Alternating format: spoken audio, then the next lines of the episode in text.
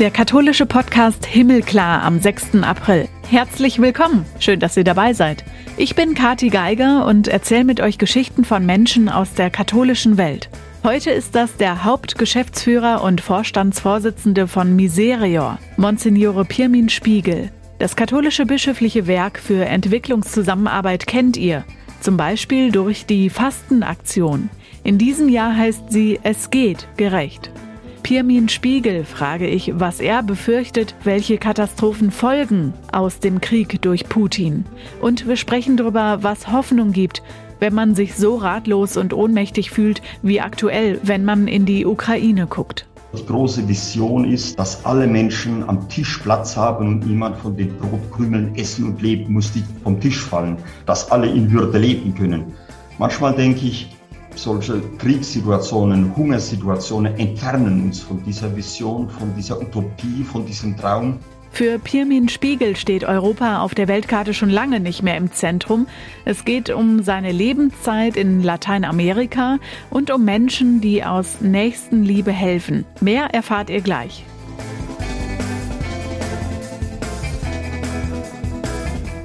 Diese Woche war in der katholischen Welt auch einiges los. Papst Franziskus ist für zwei Tage auf Malta gewesen. Beim Abflug in Rom hat er gesagt, eine kurze, aber schöne Reise. Die Malteser hatten fast zwei Jahre auf den Besuch gewartet und haben dem Kirchenoberhaupt jetzt umso mehr zugejubelt. Mit 85 ist er nicht mehr der Jüngste, das hat man ihm angemerkt. Sehr schlecht zu Fuß, die Gangway am Flugzeug musste er per mobilem Lift überwinden. Mit dem Papamobil ging es durch die Straßen zum Präsidentenpalast. Die Prozession zum Beginn eines Gottesdienstes in Floriana mit rund 15.000 Menschen musste er auslassen und ist stattdessen direkt auf die Altarbühne. Aber seine Stimmung ist gut. Auf der Mittelmeerinsel ist der Papst dann seine bisher schärfste Kritik an Russland losgeworden. Mit deutlichen Worten, wenn auch diplomatisch indirekt, hat er den frostigen Wind des Krieges kritisiert und beklagt, Verlockungen der Autokratie, neue Imperialismen und eine infantile und zerstörerische Aggression angesichts der Gefahr eines erweiterten Kalten Krieges. Sein Appell, in der Nacht des Krieges dürfte der Traum vom Frieden nicht entschwinden. Nach eigener Aussage erwägt er, die Einladung des ukrainischen Präsidenten Volodymyr Zelensky nach Kiew anzunehmen. Das hat er während der fliegenden Pressekonferenz gesagt, auch wenn Bedenken bleiben. Und nicht nur Zelensky, sondern auch Kiews Bürgermeister Vitali Klitschko hatte ihn eingeladen. Laut Aussage des päpstlichen Botschafters in der Ukraine ist ein solcher Besuch aber zurzeit allein sicherheitstechnisch nicht möglich. Dabei ginge es nicht nur um die Sicherheit des Papstes, sondern auch der Menschen, die er dann treffen würde. Ökumenische und diplomatische Beobachter halten einen Papstbesuch in der Ukraine auch deshalb für unangebracht, weil damit jegliche Türen zum Kreml und zum russisch-orthodoxen Patriarchat in Moskau zugeschlagen würden. Dass Franziskus persönlich den Menschen in der Ukraine nahe sein möchte, hat er mehrfach zum Ausdruck gebracht. Von Religionsführern weltweit fordert er nochmal wieder, sich für den Frieden in der Ukraine stark zu machen und ruft zu mehr Europa in der Migrationsfrage auf. Migranten oder Geflüchtete dürften niemals als Eindringling gesehen werden. In der Paulusgrotte auf Malta, wo der Völkerapostel gestrandet war und aufgenommen wurde, hat der Papst am Sonntag gebetet. Nachmittags ist er Migranten in einem Aufnahmezentrum begegnet. Bischof Georg Betzing, der Vorsitzende der Deutschen Bischofskonferenz, hat sich mit Bundeskanzler Olaf Scholz getroffen. Es ging um die Situation ukrainischer flüchtender Menschen. Bei seinem Antrittsbesuch in Berlin konnte der Limburger Bischof auf das Engagement der katholischen Kirche verweisen, wie von Kirchengemeinden überall im Land und von karitativen Einrichtungen. In den vergangenen Wochen wäre schon klar geworden, dass die Kirchen mit ihren professionellen Strukturen und mit den vielen ehrenamtlichen Engagierten auch bereitstünden für die Aufnahme der Geflüchteten. Und es ging um weitere aktuelle politische Fragen wie arbeits- und sozialrechtliche Themen, die Debatte um den Schutz des Lebens vom Anfang bis zum Ende und die Situation für Kirche und Gesellschaft in der Corona-Pandemie. Betzing habe Scholz auch über den aktuellen Stand der kirchlichen Aufarbeitung im Bereich sexuellen Missbrauchs und das Reformprojekt des Synodalen Wegs informiert. Beide Seiten haben außerdem eine Zusatzvereinbarung über die katholische Seelsorge in der Bundespolizei unterzeichnet. Dadurch können in Zukunft auch Pastoralreferentinnen und Pastoralreferenten eingesetzt werden. Zurzeit sind 13 Priester für die Seelsorge in der Bundespolizei tätig, wie es die Vereinbarung von 1965 bislang vorgesehen hatte. Und wir Katholiken sind in der vorletzten Fastenwoche in Vorbereitung aufs Osterfest. In diesem Jahr überschneiden sich jüdische, christliche und muslimische Fastentage. Der islamische Fastenmonat Ramadan hat nämlich am Samstag begonnen. Für Muslime ist das Fasten eine der fünf Säulen ihrer Religion. Sie fasten jeweils im neunten Monat des islamischen Mondjahres. Am Ende feiern sie drei Tage das Fastenbrechen. Sowohl die fünf katholischen Bistümer und drei evangelischen Landeskirchen in Nordrhein-Westfalen haben gemeinsam eine Grußbotschaft an ihre muslimischen Mitmenschen gesendet, als auch der Vorsitzende der Deutschen Bischofskonferenz, Bischof Georg Betzing, der muslimischen Gläubigen in Deutschland zum Ramadan gratuliert hat.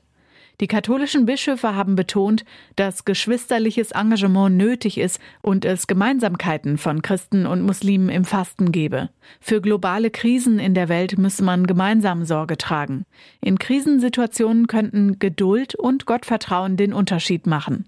Vor dem Hintergrund der menschengemachten Gewalt und Zerstörung in der Ukraine sei das Fasten ein gemeinsamer Weg von Christen und Muslimen, mit der Versuchung der menschlichen Selbsterhöhung umzugehen, hat Betzing erklärt und spricht von tatkräftiger Nächstenliebe, die Menschen unterschiedlicher Hintergründe miteinander verbinde und die Anlass zur Hoffnung gebe.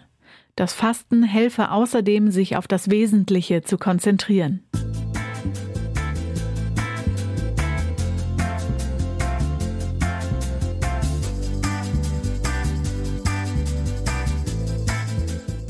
Und heute darf ich sprechen mit Monsignore Pirmin Spiegel. Er ist Priester und Hauptgeschäftsführer und Vorstandsvorsitzender des bischöflichen Hilfswerks Miserior. Guten Tag, Herr Spiegel. Guten Tag, Frau Gaga, Ihnen und allen, die zuhören und dabei sind. Sie sind ganz genau zehn Jahre Hauptgeschäftsführer von Miserior. Seit 2012 sind Sie es. Wie geht es Ihnen aktuell damit, dass Sie jetzt zehn Jahre da sind und in der Situation, die wir im Moment in der Welt haben? Es ist in der Tat so, Ende März, Anfang April, vor zehn Jahren, habe ich den Dienst, die Arbeit hier bei Miserio begonnen. Ich kannte natürlich Miserio schon vorher durch Projektarbeit, durch die Gemeindearbeit in Deutschland, in der Diözese Speyer. Und jetzt die letzten zehn Jahre waren für mich vor allen Dingen Erweiterung von Horizonten, andere Kontinente kennenlernen, andere Kontinente verstehen, den Pulsschlag der Menschen begreifen lernen. Ich habe gelernt in den zehn Jahren, dass wir eine globale Verantwortungsgemeinschaft weltweit bilden. Ich habe ganz fantastische und tolle Begegnungen mit Menschen, mit Partnerorganisationen in verschiedensten Ländern der Erde, die mich sehr bestärken in dem Dienst, den ich hier tue.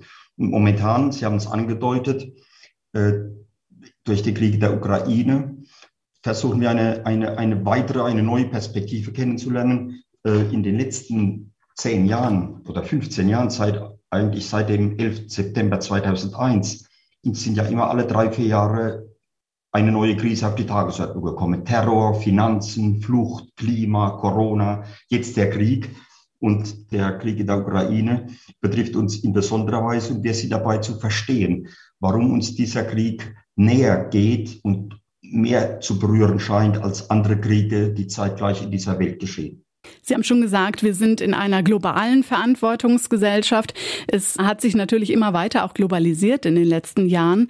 Sie haben da einen besonderen Blick drauf, weil Sie auch mal für mehr als zehn Jahre missioniert haben in Brasilien. Nimmt Sie diese Zeit auch mit in das, was Sie heute machen? Ich habe 15 Jahre in Brasilien und in Lateinamerika gearbeitet und gelebt, äh, in der Großregion Amazoniens. Und das hat mich sehr geprägt. Ich war einer der Menschen, die teilnehmen konnten, Ende 2019 in der Amazonas-Synode, in der mhm. Amazonien-Synode. Da lernte ich neu zuzuhören, besonders die Vertreter der indigenen Völker und Vertreterinnen der indigenen Völker. Amazonien ist für mich ein Spiegel der Menschheit im Gesamten. Wir haben während der Amazonas-Konferenz den Begriff pluriforme Harmonie kennengelernt. Wie geht Vielfalt und dennoch einheitlich unterwegs zu sein? Von daher hat mich die Arbeit in Brasilien, die Begegnung mit den Menschen, gelernt, anders auf diese Welt zu sehen. Lassen Sie mich ein ganz kleines Beispiel sagen. Schon der Unterschied, wenn die Möglichkeit bestand, im Nordosten Brasiliens, wo ich lebte, Nachrichten zu schauen, war Europa auf der Weltkarte rechts oben irgendwo, während Lateinamerika im Zentrum stand. Und diese andere Perspektive auf die Welt zu schauen, hat mich geprägt, je länger ich in Südamerika gelebt habe. Bei Miserior geht es um Entwicklungszusammenarbeit von der katholischen Kirche, aber ja nicht nur für katholische gläubige Menschen, ne? Miserior wurde 1958 gegründet von Laienorganisationen, vom Zentralkomitee, von der Bischofskonferenz und war eine Antwort auf den Zweiten Weltkrieg. Die Inspiration, die noch vier, fünf Jahre vor dem Zweiten Vatikanischen Konzil war die, dass Leute gesagt haben, so wie uns ein Beitrag geleistet wurde zum Aufbauen, zum Respekt, zur Würde wiederzuerlangen nach dem Zweiten Weltkrieg, so wollen wir einen Beitrag leisten für Menschen in anderen Kontinenten. Und die Überschrift, die gesetzt wurde, war gegen Hunger und Krankheit und deren Ursachen, unabhängig von Religionszugehörigkeit, unabhängig von der Ethnie, unabhängig von Hautfarbe, unabhängig vom Geschlecht. Der Mensch steht im Mittelpunkt. Und diese Arbeit von Misero hat sich noch weiterentwickelt. Der Mensch und die Schöpfung stehen im Mittelpunkt. Den Schrei der Erde und den Schrei der Menschen hören. In Lateinamerika habe ich da immer, erinnert mich an den wunderbaren Satz, Arm in Arm mit den Armen gegen die Armut unterwegs zu sein. Eine sinnstiftende Option auf diesem Weg in unserer Welt, sich zu verbünden und sich einzumischen. Mhm. An vielen Orten auf der Welt gibt es Leid und schreckliche Situationen, in denen Menschen leben. Es kann nicht das Anliegen eines Hilfswerks sein, Schicksale von Menschen gegeneinander auszuspielen. Trotzdem beklagen sie ja einen Rückgang der Spenden für ihre Anliegen von Miserior, während die Hilfsbereitschaft für Ukrainerinnen und Ukrainer aktuell groß ist. Wie kann man damit umgehen? Ähm, wir beklagen nicht direkt bei Miserior die Situation des Spendeneingangs. An erster Stelle sind wir sehr dankbar für die erlebte Solidarität für das erlebte, ja, das Herz berühren lassen und handeln im Krieg mit der Ukraine. Mhm. Zwei Punkte hierzu. Einmal verurteilen wir diesen Krieg, diese Invasion. Er widerspricht und ignoriert völkerrechtliche Abkommen, die Charta der Vereinten Nationen, europäische Abkommen. Wir spüren ein neues imperiales Denken, Imperium äh, in Europa. Und Miserio hat aufgrund der geschichtlichen Entwicklung nicht eigene Projektpartner in der Ukraine, sondern Renovabis und Caritas International sind die beiden Partnerorganisationen in unserer Kirche, denen wir die Spendeneingänge, auch die Spendeneingänge, die über die ARD medial äh, aufgerufen wird, leiten wir direkt weiter an Renovabis und Caritas International. Für uns ist es selbstverständlich, weil, wie Sie sagen, das Leid soll berät werden, aber nicht gegeneinander ausgespielt werden. Das heißt aber ja auch, man gönnt sich als Hilfsorganisation gegenseitig schon was. Ja, wir sind keine Konkurrenten. Bei uns in allen Werken steht die Vulnerabilität von Menschen, die Vulnerabilität unseres Planeten im Zentrum. Und äh, da jetzt wir, wie gesagt, keine Partner im Osteuropa, in der Ukraine haben, ist es selbstverständlich, dass wir die Spendeneinnahmen an die Partner in Deutschland, an Renovabis und Caritas Internationalis weiterleiten. Wir bekommen auch Direktspenden an Miserio, weil Leute sagen, Solidarität geht. Eine unserer Aktionen während der Fastenzeit und dann wird, wir gehen in Solidarität für Menschen in der Ukraine. Und auch da leiten wir mit Freude eigentlich diese Spenden direkt weiter an die beiden genannten Werke. Wo wir momentan dran sind, ist verschiedene Ordensgemeinschaften fragen uns, ob wir einen Beitrag leisten können für Flüchtende, die von der Ukraine ankommen. Die Orden sind da sehr engagiert in der Bundesrepublik Deutschland, äh, Don Bosco, Jesuiten. Und da ist es durchaus möglich, dass wir in Kürze in Verbindung treten werden und dann Fluchtsituationen hier unterstützen für Traumabewältigung, für Care-Pakete, für Bildungsmöglichkeiten. Da sind wir uns momentan im Absprechen, wie wir gezielt Menschen, die in Not geraten sind, helfen können und für ihren aufrechten Gang einen Beitrag leisten können. Der russische Angriffskrieg auf die Ukraine beschäftigt uns alle in verschiedener Weise. Jetzt kommt sehr viel Weizen aus Russland und der Ukraine unter anderem. Die Länder gehören zu den größten Exporteuren für den arabischen und afrikanischen Raum. Befürchten Sie also gleich die nächste Katastrophe? Wir befürchten eine Katastrophe, ja. In vielen Ländern im Nahen Osten, in Ländern Afrikas ist die Situation aufgrund der Corona-Pandemie nach wie vor sehr fragil. Die Hungerzahlen weltweit stiegen von etwa 690 Millionen Hungernden auf 811 Millionen, bedingt durch die Corona-Pandemie. Und der Hunger, der entstanden ist, besonders bei all den Menschen, die im informellen Sektor unterwegs sind. Und die Zahlen, die wir bisher haben, ist, dass durchaus fast eine Milliarde Menschen hungern könnten. Und das von 7,9 Milliarden, die auf der Erde leben. Das heißt, der Krieg in der Ukraine, die völkerrechtswidrige Invasion Russlands und Putins hat Folgen weit über den geografischen Ort der Ukraine hinaus aufgrund der Weizenkammer, der Kornkammer, die die Ukraine darstellen. Und wir sind mit Partnern in Kontakt, die sich bereits melden. Besonders in Ägypten gehört das Brot, was übersetzt auf Deutsch Leben heißt, Brot in Ägypten gehört auf jeden Tisch. Und wir sind in Sorge, dass nicht nur gehungert wird, sondern dass durch Fehlen von Nahrung, durch Fehlen von Brot auch Konfliktivität, neue Vulnerabilität und Unruhen entstehen können. Es gibt sehr viele Zusammenhänge. Die Ukraine und Russland sind Weizenkammern und Kornkammern Europas und der Welt. Der Libanon zum Beispiel hat 60 Prozent des Getreides von der Ukraine. Wir hören in Ländern des Nahen Ostens und Nordafrikas, wie der Hunger zunimmt, weil die Getreideexporte von diesen beiden Ländern nicht mehr weitergeführt werden können, weil in der Ukraine die Aussaat für den Sommer nicht stattfinden kann. Und wir sind sehr besorgt, dass der Hunger zunehmen wird. Das ist eine Dimension. Die andere Dimension, äh, wir erhalten in Deutschland, in Europa Gaslieferungen, Öllieferungen, besonders von Russland, fossile Energien. Und wir wissen, dass der Ausbau der erneuerbaren Energien nicht so vonstatten gegangen ist in den letzten Jahren wie gewünscht. Und auch da die Frage, wird jetzt ein fossiler Energieeinkauf wachsen und damit die notwendige Angehen gegen die Klimaveränderung, gegen die Erderhitzung auf die lange Bank geschoben werden? Da sind wir sehr besorgt und versuchen diese Zusammenhänge ins Zentrum der Arbeit zu stellen. Ebenso bitten wir darum, die Situation, die Leidenssituation zum Beispiel in Afghanistan nicht zu vergessen. Millionen von Kindern hungern. Wir haben von unseren Partnerorganisationen die Mitteilungen, dass fast 90 Prozent der Bevölkerung nicht dreimal am Tag essen können. Das sind dramatische Situationen, die von der medialen Tagesordnung verschwunden sind. Und wir versuchen, die präsent zu halten, um zu zeigen, dass das Leid, wie Sie sagten, unteilbar ist mitgesehen werden muss. Ähnlich in Venezuela. Weit über eine Million Menschen sind in die Nachbarländer Lateinamerikas geflohen aufgrund der Situation, der politischen und wirtschaftlichen Situation in Venezuela. Und so geht es weiter.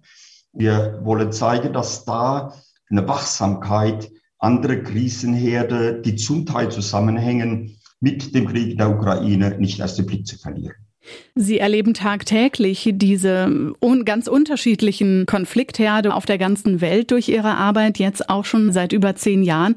Wie nah gehen Ihnen die Schicksale der Menschen, die Sie unterstützen und Ihrer Partner vor Ort, wenn Sie sich jeden Tag damit auseinandersetzen? Ich bin ein Mensch, der nicht so leicht abschalten kann. Ich, wenn ich von der Geschäftsstelle hier an der Mozartstraße in Aachen rausgehe und in meine Wohnung gehe, nehme ich diese Fragen mit. Ich habe die Gesichter vor mir, jetzt zum Beispiel ganz konkret Bilder von der Ukraine, die wir auch in, in Impulsen während der Fastenzeit zeigen werden, wobei wir die Würde der Menschen, ihre zivilen Widerstand zeigen wollen und ins Zentrum stellen. In den letzten Tagen war ich mit Paula Fernandez, einer Ingenieurin, einer Bauingenieurin von den Philippinen unterwegs, was sie mir erzählt hat, wie der Meeresspiegelanstieg, die Erderhitzung für Konsequenzen hat für die vulnerablen Menschen, die an den Flüssen, an die Küsten der Philippinen wohnen, besonders in Cebu City, einer der großen Städte. Dann geht mir das sehr nach und ich nehme das auch mit in, ja, ins Schlafen, in die Wohnung.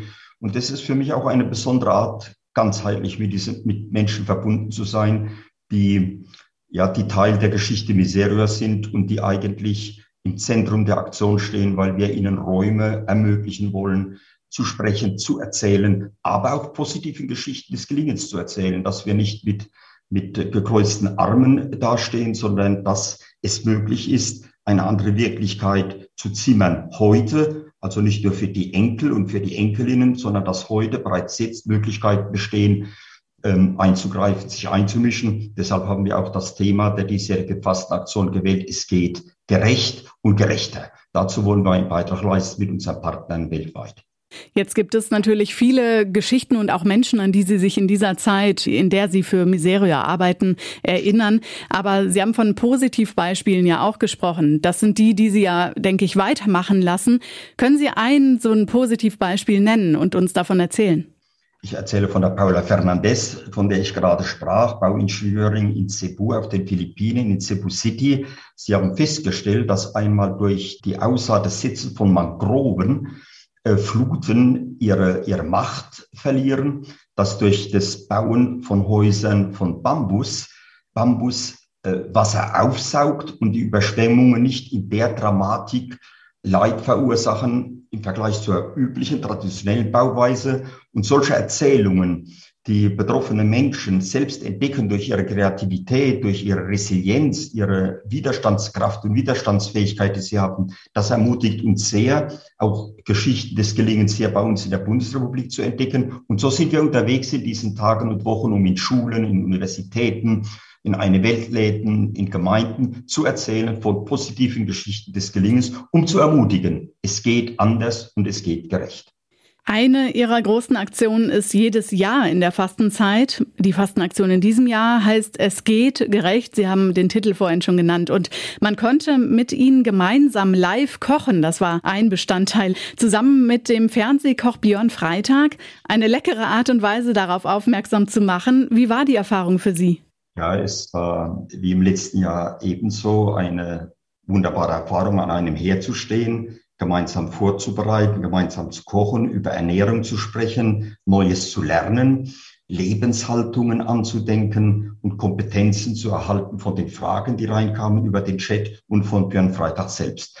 Ich freue mich bereits jetzt auf das nächste Jahr, wo wir wieder gemeinsam vereinbart haben zu kochen, auch immer Gerichte zu kochen, die was mit dem Land zu tun haben, dass wir ins Zentrum stellen und damit die Vielfalt an Möglichkeiten und die Vielfalt an Kreativität und an Verbindung von Gemüse, von Salaten, äh, Gerichte herzustellen. Mich hat das erneut sehr bewegt und es war eine sehr schöne gemeinsame und vertrauensvolle Erfahrung.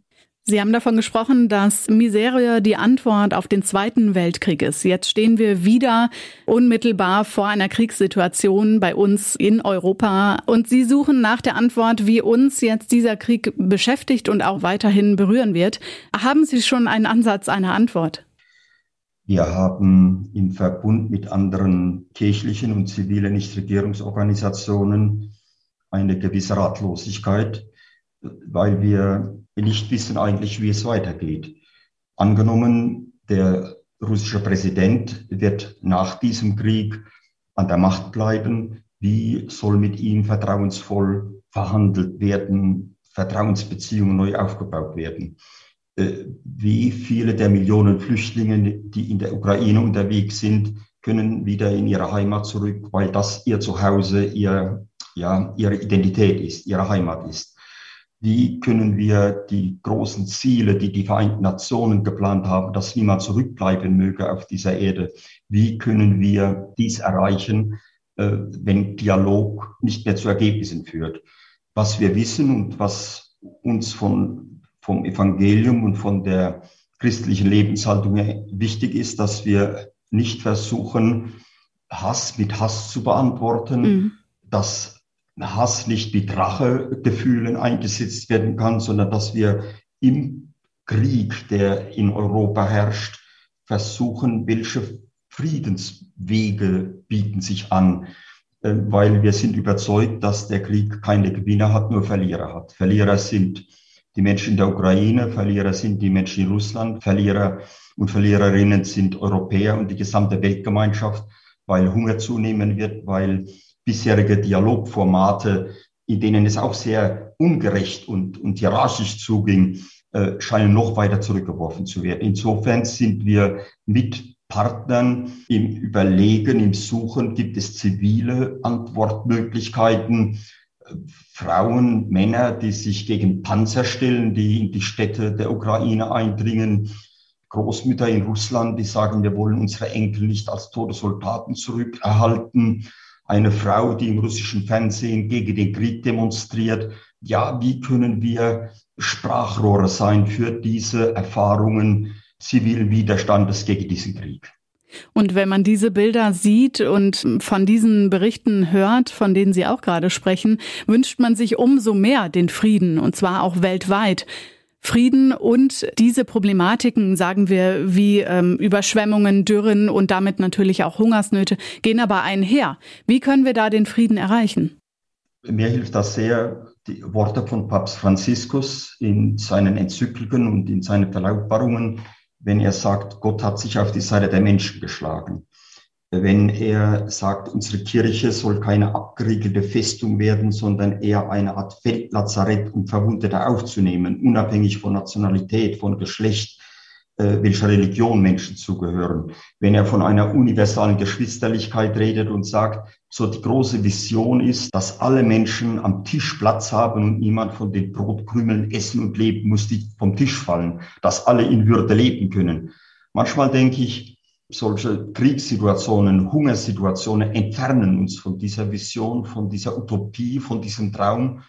Dennoch, weil wir sehr viele positive Erfahrungen machen, ermutigen, auf dieser Linie weiterzudenken, Bündnispartner, Bündnisorganisationen zu suchen, die diesen Traum bereits jetzt ein Gesicht geben wollen. Aber Sie haben recht, die gegenwärtige Wirklichkeit und die, die, die Ratlosigkeit, was tun, weil nicht planbar zu sein scheint, wie es in den Wochen weitergeht, die schmerzt, die ist herzzerreißend.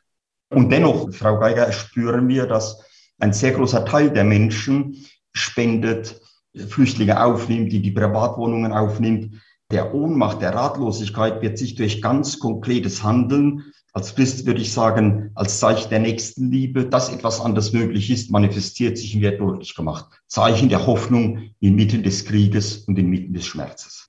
Wir als Christen befinden uns mitten in der Fastenzeit, gehen auf Ostern zu. Herr Spiegel, was ist Ihre persönliche Hoffnung, wenn wir schon jetzt über so viel Leid gesprochen haben? Hoffnung ist für mich, dass das, was wir tun bei Miserio, mit vielen anderen Menschen in den Gemeinden, in unserer Gesellschaft, ich habe die Gewissheit, dass es sinnstiftend ist, für Frieden, für eine größere Gerechtigkeit, für Respekt und Menschenwürde unterwegs zu sein. Und diese Sinnhaftigkeit hat was zu tun mit meinem Glauben, mit unserem Glauben, dass sich Gott auf die Seite der Menschen geschlagen hat, dass der Tod, das Leiden nicht das letzte Wort auf dieser Welt haben kann und haben wird, sondern dass diese andere Wirklichkeit, die wir Himmel nennen, und der Podcast hat ja den Namen Himmel klar, diese Vision, diese Suche, diese Sehnsucht nicht aus dem Herzen zu verlieren. Und für mich persönlich ähm, ist eine große Bestärkung, dass ich über die Arbeit bei Miserio die Möglichkeit, auch das Privileg habe, neben den Mitarbeitenden im Haus, in der Geschäftsstelle, weltweit Menschen kennenzulernen und zu erleben, die für diese Hoffnung brennen, die dieser Hoffnung ein Gesicht geben und sie umsetzen. Das ermutigt mich, weiterzugehen. Ganz herzlichen Dank für unser Gespräch. Gerne, Frau Geiger. Ihnen und allen Zuhörern einen guten Tag auf Ostern.